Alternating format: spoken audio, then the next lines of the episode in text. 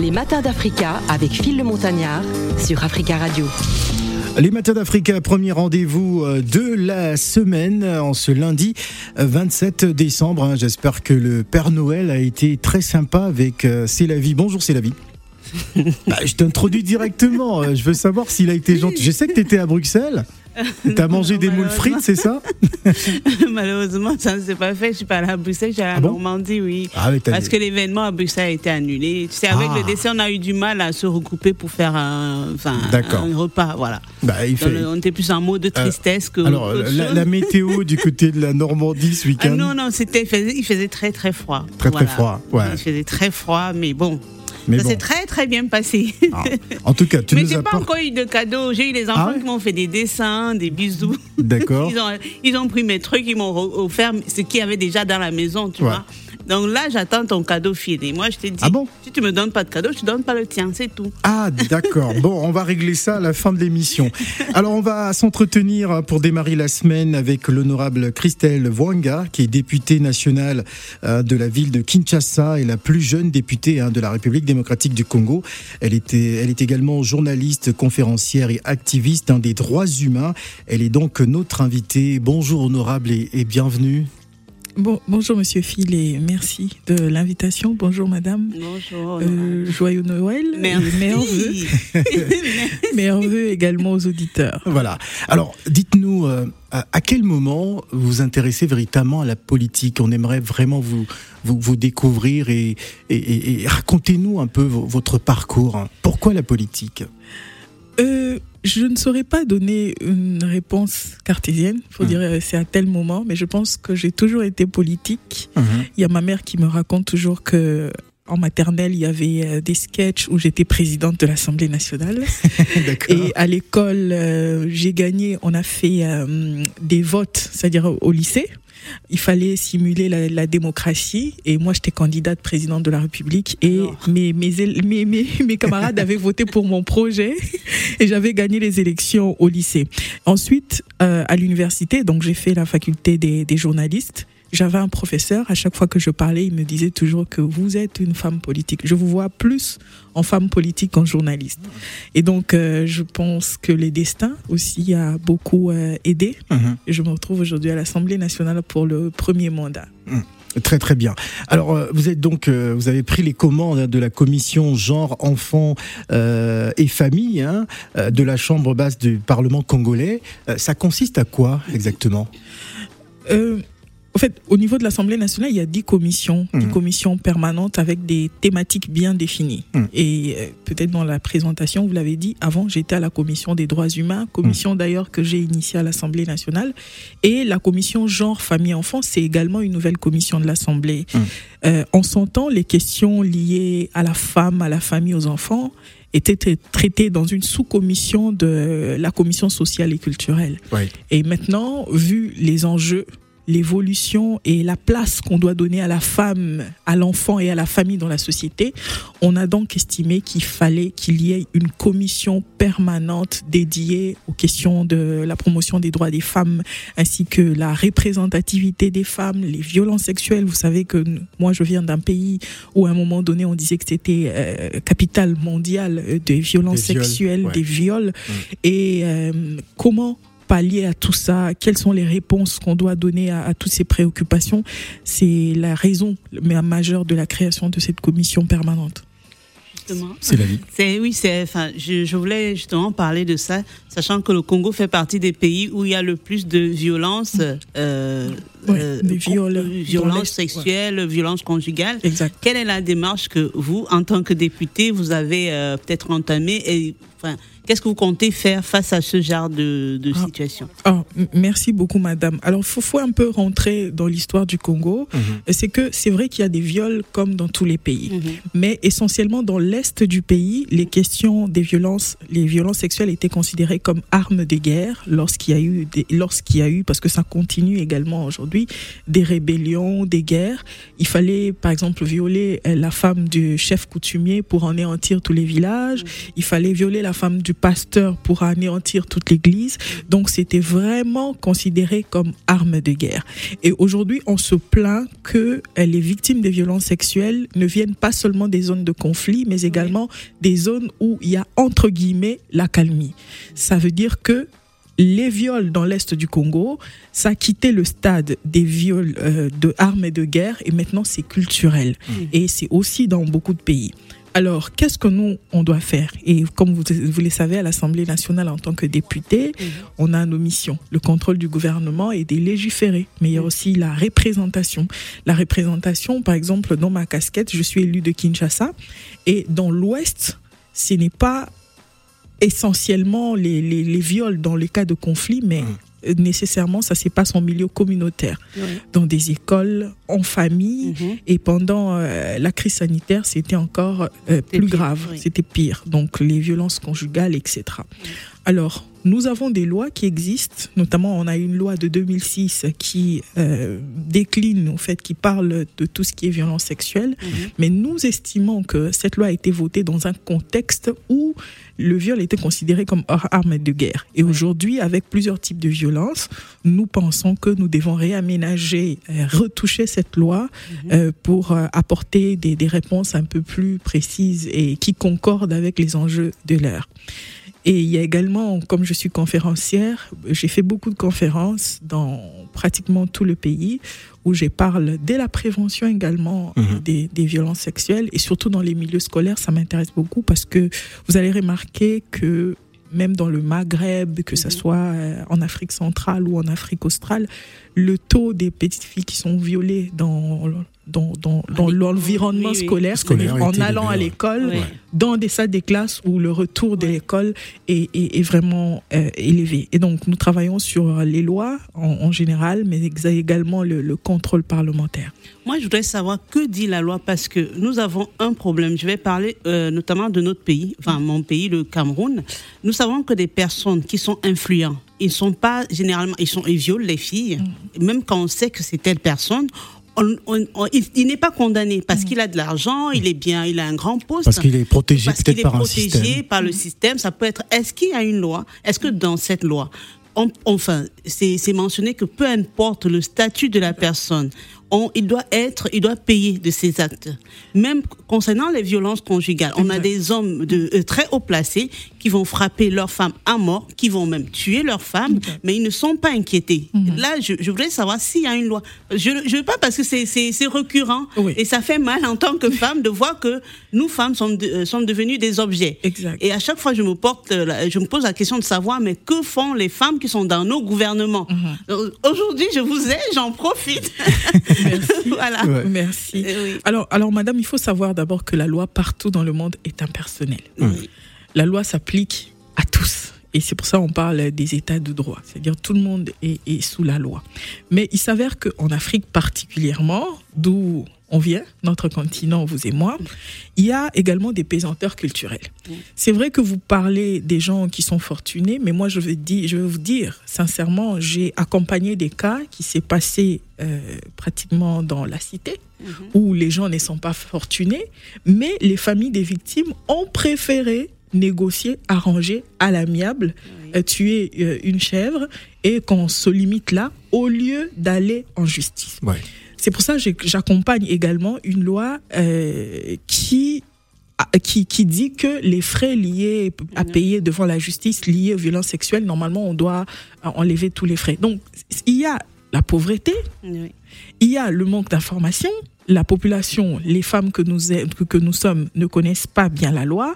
Et c'est tout cet ensemble-là qui crée évidemment des goulets d'étranglement pour que la femme n'ait pas accès à la justice convenablement. Mais également la femme elle-même. J'ai eu aussi des cas où la femme a été blessée, elle a été battue. Mais après, la femme elle-même, elle dit que je veux rester dans ces conditions-là. Hmm. Elle dit je préfère. Parce qu'elle n'a puis, pas le choix parce qu'elle ou- n'a pas le choix. Elle Voilà. n'a pas une seconde, enfin, elle n'a pas elle J'en elle viens, j'en oui, viens. voilà. D'abord parce que on lui dit en Afrique que c'est normal. Ouais. On dit que c'est normal, ton mari doit te battre, c'est l'expression de l'amour. Mais quand elle meurt, là, ce n'est plus normal. Mm. Et deuxièmement, c'est l'autonomisation de la femme. Une femme qui reste, c'est une femme qui se dit peut-être que je n'ai pas où aller. Hmm. Je ne peux pas m'acheter un morceau de pain, je peux pas m'acheter une robe. Je n'ai pas de formation. Voilà, je n'ai pas des formations. Hmm. C'est pour ça que j'ai dit que ce problème a beaucoup de corollaires. Ce Mm. n'est pas seulement une question de viol ou de violence sexuelle, mais c'est également une, une question de, de, de prise de conscience dans une société où on, on- on arrive à promouvoir des droits des femmes, les droits à l'éducation, euh, le droit à jouir de son corps. Ce sont des droits fondamentaux. Et l'information, l'accès à l'information, la femme doit tout connaître.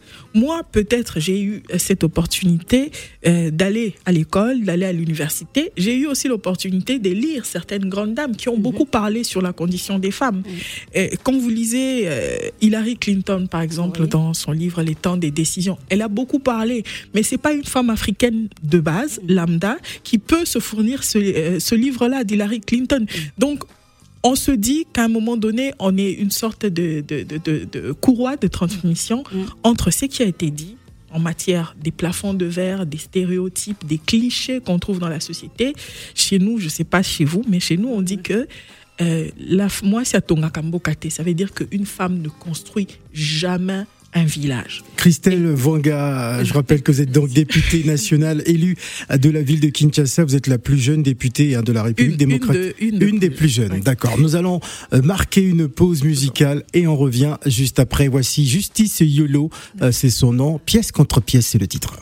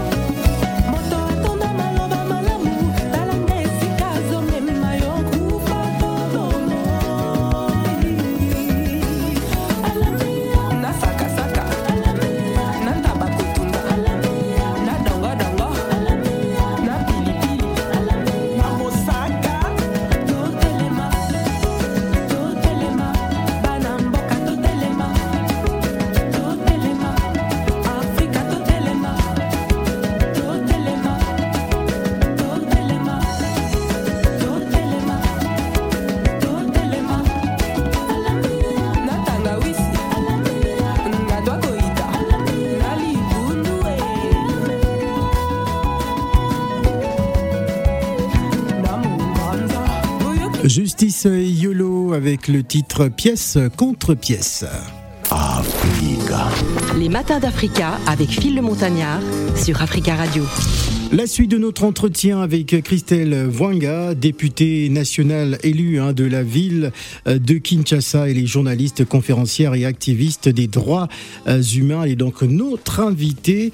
Alors euh, Christelle Voinga, j'aimerais que l'on parle de, de ce sujet. Vous êtes l'unique femme à avoir été élue à la tête d'une commission parlementaire hein, sur les disques contre l'Assemblée nationale. Lorsqu'on est au milieu de tous ces hommes, comment défendre une loi? Comment, comment ça se passe? Waouh, c'est déjà il faut siéger à la conférence des présidents. Je pose, je pose la question parce que j'ai vu des images dans certains hémicycles où parfois les députés ben, en viennent aux mains. Exactement. Comment, comment, ça se passe Exactement. Ce qui, est sûr, c'est qu'à l'Assemblée nationale, il faut se battre dans le sens propre et dans les sens figurés pour euh, faire passer euh, ses ambitions. Et c'est dur parce que je vous dis honnêtement. Est-ce qu'il vous arrive de taper du poing sur la table. Plusieurs fois. De crier, de dire voilà, il faut écouter ce que j'ai à vous dire. Comment ça se passe? Racontez-nous. Euh, plusieurs fois. Une fois, on, on, appelait carrément la sécurité pour me virer de, de l'hémicycle. D'accord. Parce que je voulais que le qu'on écrive dans la loi sur euh, la CENI. La CENI, c'est la commission électorale. Électorale qu'on écrive sur le boulevard du 30 juin. Exactement, qu'on écrive dans la loi qu'il faut respecter euh, la parité, c'est-à-dire euh, la représentativité des femmes, autant de femmes dans le bureau. Et euh, les autres ne voulaient pas et je n'arrêtais pas de crier. Alors on m'a viré de l'hémicycle par la sécurité. Et donc c'est dur, mais je, vous, je voulais vous dire que de, du fond de mon cœur, j'ai pleuré les jours où j'avais vu que j'étais euh, la seule femme qui siège dans, dans la conférence de président comme euh, présidente d'une commission, mhm. parce que je me dis en 2021, c'est inadmissible. Est-ce à dire que la femme congolaise ne s'intéresse pas véritablement à la politique? Non, la femme congolaise et les femmes partout au monde s'intéressent à la politique. Et le problème, c'est qu'il y a trop d'épaisanteurs. Et c'est vraiment un monde où il faut avoir des nerfs solides. Hum. C'est vrai qu'aujourd'hui, moi, je me bats pour euh, les lois, notamment la loi sur les partis politiques, où je dis, ou sur la CENI, où je dis que euh, les, partis, les, partis politiques qui ne présenteront pas les listes qui respectent la représentativité des femmes doivent être rejetés. Mais c'est, ça ne passe pas. Ça ne passe pas. Pourquoi? Parce qu'il y a des gens qui pensent que la femme doit s'y battre comme eux, ils se sont battus. Et puis les collègues n'arrêtent pas, n'arrêtent pas de me dire, est-ce que toi, tu as eu besoin de cette loi pour être ici à l'Assemblée nationale? Mais il faut se dire combien des femmes ont eu euh, la grâce et la chance que moi j'ai eu d'aller à l'école dans un pays qui a tout pour être riche, mais qui est dans des conditions misérables. Et donc, moi, je me considère comme celle qui se bat pour les autres. Hmm. Mais il y a du machisme. Je ne voulais pas faire sortir ce mot, mais ça sort quand même. Il y a beaucoup de machisme. Il y a beaucoup de machisme dans, dans la politique. Souvent, les femmes qui font de la politique pour le commun mortel, elles sont considérées comme, entre guillemets, euh, c'est que vous savez. Hmm. Donc, on considère qu'on vient en politique pour chercher des hommes, euh, pour être. Donc, vous pouvez beau parler. Et lorsqu'il y a des débats, entre. Euh, il y a un problème de considération. Il y, a un problème de considération, c'est que quand nous, on est beaucoup plus insultés. Hum. Et quand les femmes sont insultées en politique, c'est par rapport à ton corps, hum. c'est par rapport à ta nature. Par contre, un homme, on peut dire, voilà, corrupteur, ça passe. On peut hum. dire, voilà, tu es un voleur, détourneur des fonds. Mais quand c'est une femme politique, on dit, tu es, euh, entre guillemets, c'est que, tu, que nous connaissons. Et beaucoup des femmes, elles sont, me posent toujours la question pendant les conférences, elles disent, euh, comment tu fais, honorable? Je ne supporte pas.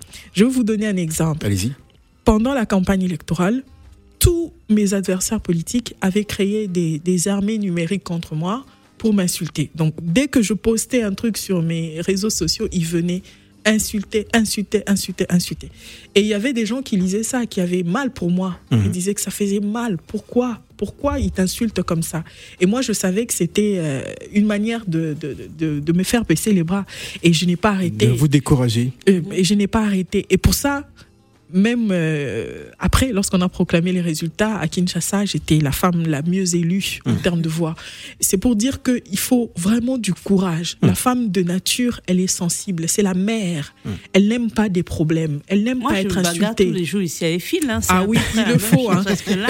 euh, Mais faut pas dire des non, choses comme ça. bah oui, parce que comme, euh, c'est un milieu de requins. Ah, exactement. c'est un milieu de Et il faut avoir beaucoup de courage. Il faut- Oh, merci. Il faut avoir beaucoup de courage euh, dans les partis politiques, d'abord pour avoir sa place Mhm. dans un parti politique, ensuite faire entendre sa voix, ce n'est pas donné. Ouais. Et les femmes Et souvent, surtout qu'il y a euh, beaucoup de dictatures aussi Ah oui. hein, dans certains partis politiques. Exactement. Ouais. Et en, en- en politique, on préfère les femmes qui ne revendiquent pas.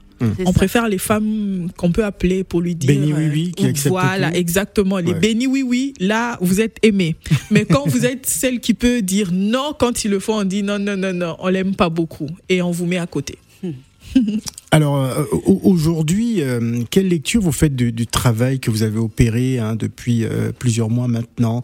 Euh, co- Comment euh, comment ça, ça ça réagit autour de vous par rapport à ce que vous proposez?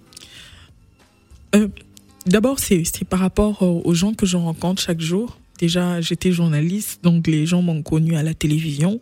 Et aujourd'hui, quand je rencontre des gens ou bien quand je suis dans les médias, ils me disent que tu as Est-ce que est-ce que ça vous a ça vous a aidé euh, Beaucoup. d'avoir- d'avoir une certaine visibilité médiatique euh, lorsque vous êtes lancé en politique? Beaucoup. Si je n'étais pas journaliste, je n'allais pas gagner les élections à Kinshasa. Hum. À Kinshasa, la campagne électorale, c'est une démonstration de bien, De de force. Il faut donner du riz, il faut donner de sacs de ciment, voilà, il faut donner de l'argent, des transformateurs et tout. Contrairement ici, hein, c'est toi qui payes quand tu veux être intégrer un parti politique. Ah oui, mais dans, dans- dans- j'ai battu campagne dans, dans, dans un contexte où je sortais de l'université, j'ai commencé à peine quelques années à la télévision, donc je n'avais pas assez de moyens.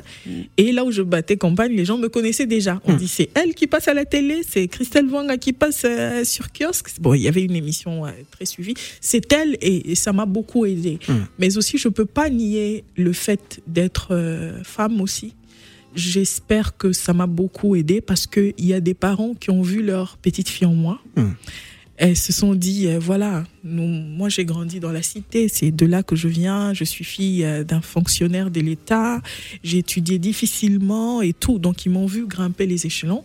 Ils se sont dit, voilà, nous on pense la même chose pour nos filles. On pense que nos filles, un jour, elles, elles peuvent postuler, qu'elles peuvent devenir de grandes dames. Et elle, il n'arrête pas de me dire chaque jour dans des conférences ou à la télévision que je vais emmener mes filles. D'ailleurs, beaucoup emmènent leurs filles dans mes conférences. Mhm. J'essaie, je sais que c'est difficile dans un pays pratiquement des 100 millions d'habitants Ouais. où les conditions sociales sont Extrêmement difficile. extrêmement difficiles. Ouais. Mais je me dis, je joue ma part de, de- de responsabilité. À l'Assemblée nationale, se faire entendre, premier mandat, ce n'est pas donné. Mm.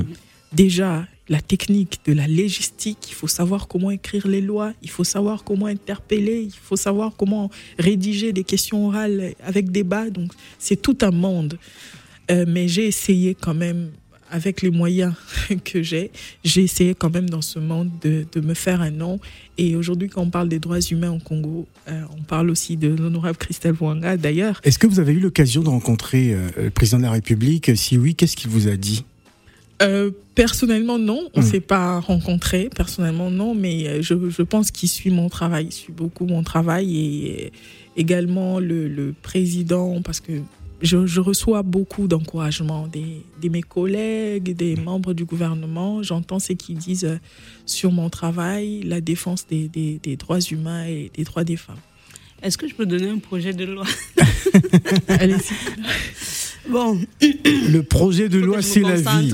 Attention, mesdames, messieurs. en fait, ça concerne parce que beaucoup de femmes, certaines femmes, partent du foyer, parfois avec des enfants, Mhm. se retrouvent seules. Des fois, elles rentrent dans le domicile conjugal quand elles ne travaillent pas. Euh, enfin, familial autant pour moi, quand elles ne travaillent pas. Elles rentrent au domicile familial, elles se retrouvent avec les frères, les sœurs, les parents qui n'ont pratiquement rien. Et je voudrais savoir, est-ce que est-ce qu'il y a un projet de loi a, enfin, il y a une loi euh, dans cette loi, bon, est-ce qu'il y a une loi qui stipule qu'il faut à, à ce moment-là voir le, pa- le, le père, le géniteur des enfants.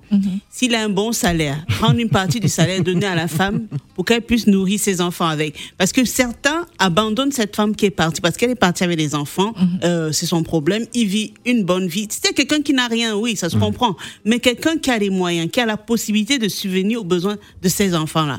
Est-ce que vous pouvez mettre une, s'il n'y a pas encore de loi, une loi en place et dans cette loi, vous allez prendre une partie, même c'est 5% du salaire de ce monsieur, pour donner à cette dame, pour qu'elle puisse nourrir les enfants. Oui, Phil, je, je, je saisis. Je ne sais pas euh, comment formuler oui, ma... oui, je comprends. Je, je, je saisis la, la, protection de, de, de la femme. Voilà, de, de la femme Et après le divorce. Je pense Oui. que ça, ça entre dans le même euh, registre euh, Oui. de la pension alimentaire et tout. Et Exactement. le problème, c'est que vous savez l'Afrique, comment elle fonctionne. C'est bien, je l'ai dit, c'est bien de voter les lois. Les lois existent. Ouais. Et souvent, les Africains, ils sont Ils tellement pas. intelligents. Voilà, quand vous partez dans nos assemblées, vous regardez les annales. Voilà, vous allez au Sénégal, je sais pas moi, au Congo, Kinshasa, Congo, Brazza, en Côte d'Ivoire, vous, vous voyez bien rédigé avec un français de Voltaire, de Molière, mais au niveau de l'applicabilité, ça pose, Pose problème. problème, C'est ouais. pour ça il faut une prise de conscience. Il faut que les femmes, c'est l'esclave, se libère lui-même. On ne peut pas se battre pour toi. Il Elles faut que toi-même. Parfois, elles ont peur de leur mari. Oui, c'est justement Elles ça. sont même au lieu de service, ils tapent. Donc, à ce moment-là, c'est la loi. On voit avec les patrons d'entreprise, les chefs d'entreprise, les responsables qui vont prendre une partie du salaire de ce monsieur, donner à la femme pour qu'elle puisse nourrir ses enfants. Ma- même Madame, si- je vous comprends bien. C'est ce que j'ai dit. J'ai dit que ça existe. C'est ça la pension alimentaire. Ça existe déjà. Mais sur la question de la peur, est-ce que vous connaissez l'histoire des suffragettes? Ces femmes en Grande-Bretagne qui se sont battues pour leur salaire. Elles voulaient avoir un salaire égal avec les hommes. Et elles ont marché pour ça. Il y a certaines qui ont été répudiées. Il y a même une qui est décédée. Mais elles voulaient faire entendre leur voix. On ne peut pas avoir constamment peur. On ne peut pas rester dans cette bulle-là de dire que on a peur. Non, il faut s'organiser. D'abord en petit comi- comité, dans les villages, dans les secteurs, dans les villes. On s'organise. Chaque soir, on commence à partager l'expérience. Ce n'est pas un combat de l'homme contre la femme. Non, c'est un combat de la femme contre son épanouissement à elle-même dans la société Il faut qu'une sorte la vie. vous- démarche. vous- je, je vais conclure, madame, pour vous dire. Quand, quand on dit qu'on doit prendre l'argent de l'homme pour donner à la femme, non, c'est pas ça le monde. Ce n'est pas l'argent de l'homme, plutôt- c'est la pension alimentaire et Oui, là, la les pension- enfants. C'est déjà une loi, ça existe. Oui, La loi les existe. enfants avec le monsieur. Donc c'est logique, elle n'a rien, elle travaille pas. Même si elle travaille, Exactement. le monsieur a un bon salaire, il est bien positionné. Il doit mène payer sa la pension il doit alimentaire. payer la pension Là, alimentaire. c'est une loi, Et ça comme chez nous, il y a les jonglages. Oui. C'est pour la raison pour laquelle je demande Ah. si on peut à ce moment-là euh, faire en sorte que ce soit les responsables d'entreprise, que ce soit une obligation, Bon, comme on- ils cotisent pour les Alors, assurances la maladie et on, tout. on va prendre le, on va prendre le point de vue hein, des, des auditeurs également. On va commencer par euh, Mathieu. Bonjour Mathieu. Oui, bonjour. Bon, Mathieu, nous avons euh, honorable Christelle Mwanga, qui est députée nationale élue hein, de la ville de Kinshasa. Avez-vous une question? Oui. En fait, euh, je suis en désaccord total avec tous ces propos qui sont en train d'être tenus Oui, allez-y. parce que il s'agit de, de l'Afrique. Hmm. Il ne s'agit pas de l'Europe, il ne s'agit pas. Et comme toujours, j'appelle en Af sur Africa euh, Radio et je dis toujours, tout est une question d'éducation. Hmm. Si on n'a pas une éducation distinguée de base pour nous-mêmes les Africains, eh ben, on va pas toujours aller chercher déjà ce qui est chez les autres et qui ne marche pas chez les autres. Vous voyez On vit dans un monde où l'homme et la femme vivent ensemble. Hmm. Et on va pas. On a, on connaît, on, on a connu beaucoup de, de, de, de, de différences, de, de, de maltraitance de l'homme envers la femme. Et aujourd'hui, on est au 21e siècle, on n'approuve pas. Mais tout est une question d'éducation. Si on arrive à éduquer un certain, un, un certain minimum de, de, de, de principes, je crois que beaucoup d'hommes, personne n'a envie d'abandonner son enfant. hein. Voilà. Merci beaucoup Mathieu, parce que enfin, il faut poser des questions. On va prendre Joseph. Bonjour Joseph. Oui, bonjour euh, les auditeurs, bonjour tout le monde. Bonjour, c'est la vie. Bienvenue. Il faut que tu défendes trop, trop les femmes aujourd'hui. Mais, euh, Madame la députée, euh, l'honorable, comme on appelle, comme on dit, euh, ce que je veux vous dire, euh, euh, c'est un peu compliqué en Afrique pour les lois que les femmes défendent. Parce que l'Afrique, on est, on, on est trop macho dans nos lois. Est-ce que au, au- au- au Congo, vous arrivez à faire quelque chose? Parce que les hommes là-bas, ils sont trop machos. Mhm. Hein? Est-ce que vous arrivez à faire quelque chose de, de- que les hommes puissent vous entendre? Parce que on n'entend jamais les femmes. Vie a dit un truc tout à l'heure. Que quand l'homme part, il, il, il part, après, la femme part avec les enfants. L'homme, il s'en fout, il fait sa vie. La femme galère pour élever les enfants. Et quand les enfants sont déjà grands, c'est là où on voit le papa le jour du mariage, il vient Eh avec ben, son beau costume, C'est ça. hein? il vient se faire, il vient faire le coucouma, c'est-à-dire le gros. le coucoumin. D'accord. C'est ça. C'est-à-dire, je, moi, je crois que les femmes africaines doivent se battre comme les femmes ont- en, en- en Occident ont fait. Hein? Quand on parle de Simone Veil, euh, c'est- c'est- un monument euh, de défense des droits de femmes, de. Hein? Et moi, ce que moi je vous conseille, c'est de faire un comité qui défend les femmes jusqu'à l'Assemblée et jusqu'au Sénat. Parce que c'est faisable, madame. c'est un peu le cas en ce moment. Hein, c'est faisable. Parce que les hommes, euh, deux fois, euh, il y a deux fois quand vous voulez aller même postuler pour être député dans certains pays, hein, il faut faire certains sacrifices. Ouais. Il faut faire cer- certains sacrifices des femmes. Hein. Moi, je vous encourage, continuez, vous êtes encore jeune, mais essayez de, de- de faire quelque chose pour la défense des femmes. C'est ce que je voulais dire aujourd'hui. Voilà. Merci, Merci. beaucoup, euh, euh, Joseph, euh, le papa de, de Jésus, hein. Père de le Jésus. père, le père. Noël, le père. Noël. voilà, fidèle auditeur des, des matins d'Africa. Alors, que dire après avoir écouté ces auditeurs? Euh, c'est c'est que je, je, je peux dire, c'est qu'ils ont parfaitement raison. Hum. En fait, euh, j'étais dans, dans une conférence où j'ai parlé de la condition de la femme. Je disais, il faut que la femme ceci, cela. Et il y a une collègue des États-Unis qui m'a arrêté, me dit, mais Christelle, pourquoi tu ne parles pas de la maltraitance que subissent euh, les femmes dans le monde politique? C'est vrai que ça, ça fait tellement mal parce Mhm. que, comme nous, les élections sont en 2023 mais les hommes, ils se battent peut-être pour leur réélection, Mhm. mais moi, je dois me battre et pour ma réélection et pour l'élection des mes, mes, mes, mes, mes, mes sœurs. Mhm. Donc, à travers les lois, je dois pousser pour qu'il y ait plus de femmes candidates et, et, et plus de femmes élues. C'est c'est vraiment un problème. Mais Voilà, Il la- faut qu'il y ait une représentativité Des- beaucoup plus importante des, Exact, des femmes. Nous sommes à 10% à l'Assemblée nationale. Nous avons une assemblée de 500 euh, membres et donc 10% seulement des femmes. C'est très faible. C'est très faible, Alors, insignifiant. nous allons partir à Londres prendre cet auditeur. Allô, bonjour. Allô, bonjour, Bonjour, c'est monsieur Monsieur Ramos. Monsieur Ramos, nous vous écoutons. Euh, bon, premièrement, je voudrais euh, féliciter euh, votre invité. Euh, Merci. vraiment, euh, Merci. euh, voilà, que c'est vraiment c'est magnifique ce qu'elle fait. Mais il y a un truc que, que je voulais dire en fait, c'est que il faut même que les femmes même euh, elles doivent se battre en fait, parce qu'il faut pas juste accepter. euh, il faut il faut un peu casser la bulle dans laquelle euh, on vit en Afrique pour dire que ouais que les femmes sont le sexe faible, les trucs comme ça. Non, il faut en fait il faut que les femmes même prennent conscience de leurs Mhm. valeurs. Voilà, donc euh, si euh, les femmes ne prennent pas conscience de leurs valeurs, on ne pourra pas on pourra pas s'en sortir dans, dans dans ce combat en fait. C'est ce que je voulais dire quoi. Voilà. Et quand il dit femmes se battent, qu'elles se battent comment? Parce que déjà, même les garçons, quand ils sortent marcher, le nombre de, de que- personnes qui marchent se retrouvent Est-ce dans la que, est-ce rigole. que la base, c'est pas, euh, c'est pas l'éducation, le changement de ça, mentalité? Voilà, c'est ça, c'est ça, c'est ça, la mentalité en fait, c'est l'éducation en fait, c'est parce que c'est comme si en fait euh, on a été élevé euh, pour croire que les femmes euh, sont le sexe faible, des trucs comme ça. C'est comme si c'est voilà, mais il faut que il faut que chacun de nous en tant que en tant qu'adulte, il faut qu'on élève nos enfants avec une mentalité différente parce que le Exact. tout ça vient de l'éducation. Ouais. C'est ce que je veux dire en fait. Voilà. Je sais pas si vous me comprenez. Oui, on, vous comprend parfaitement. Merci hein, pour votre Merci. appel euh, depuis Londres. Euh, que, que dire, euh, honorable?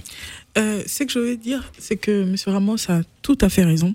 L'éducation, c'est une question existentielle. C'est Ouais. d'ailleurs par l'éducation qu'on arrive à de, idéologiser. de, de la jeune fille. de la jeune fille qu'on arrive à idéologiser tout un peuple. Mhm. Mais la question de la douleur de la femme ou de, des maltraitances, ce n'est pas seulement une question africaine. Ouais. Regardez, pas plus tard qu'hier, on a suivi tous en Afghanistan où on dit qu'une femme ne doit pas faire autant de kilomètres sans être accompagnée d'un homme à côté. Mm. Mais ça, ce n'est pas seulement rétrograde, Mm. c'est inhumain. On ne peut pas dire à un être humain, tu ne peux pas te mouvoir seul. Mm. Mais c'est pas en Afrique. Nous allons en Inde depuis cinq générations maintenant, où Dès que vous partez à l'échographie, troisième mois, on vous dit que vous avez une fille dans le ventre. Vous avortez parce que on ne peut pas supporter avoir trois filles parce que la dot coûte très cher. Là, c'est pas en Afrique, c'est en Inde. Et donc, on se bat pour cette cause qui est universelle.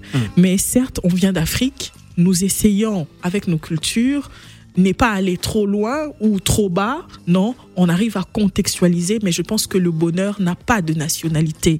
Le bonheur n'a pas de sexe. Nous voulons des femmes qui ont une place dans la société et nous estimons que la femme elle-même doit être actrice de ce développement.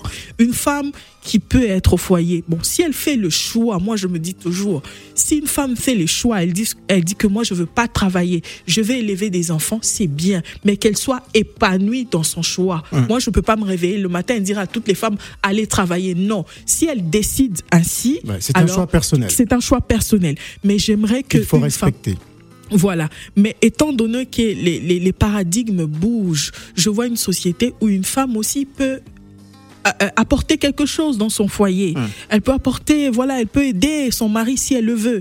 Mais quand c'est le tout mari qui fait- demande à la femme de ne pas travailler? oui, c'est, c'est- c'est- c'est- au fait, c'est un contrat. Le mariage, c'est une affaire de deux personnes. Vous vous asseyez autour d'une table, vous négociez. Il y a aussi des maris qui accompagnent leurs femmes jusque, je sais pas moi, Oui, oui. au niveau de, de leur carrière. Et il est fier de ça, de dire que ma femme a réussi.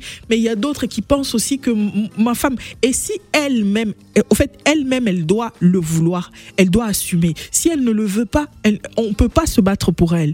Et moi, en tout cas, je pense que la femme africaine, dès l'histoire, de avant la colonisation, la préhistoire, je sais pas moi, avant Moyen Âge et tout, peut-être parce qu'on n'a pas assez de documentation, mais lorsqu'on regarde, il y a eu des femmes fortes en Afrique. Au Congo, chez moi, il y a eu Kimpa Vita, il y a à- Apla, voilà, il y a plusieurs femmes qui se sont battues euh, pour euh, libérer la Alors, condition de la femme. il Et on reste, doit ca- capitaliser ça. Il nous, il nous reste moins de deux minutes. Euh, Honorable Je Christelle euh, euh, Voinga, je rappelle donc que vous êtes députée nationale, hein, élue hein, de la ville euh, de Kinshasa. Quelle est votre actualité avant, avant, avant de, de, de se quitter? Euh, Qu'est-ce que vous prévoyez pour cette année 2022 qui, qui arrive? Euh, Euh, merci beaucoup pour cette année. On est euh, full un peu. Et donc, euh, je commence par la loi. Il y a la loi sur la drépanocytose que je vais déposer au mois de mars, qui protège euh, les enfants drépanocytose. Donc, Mars 2022 mars 2022, nous Très bien. voulons rendre la question de la drépanocytose une question d'État. L'accès au vaccin pour les enfants soit pris en compte par l'État, chose que jusque-là n'est pas encore fait.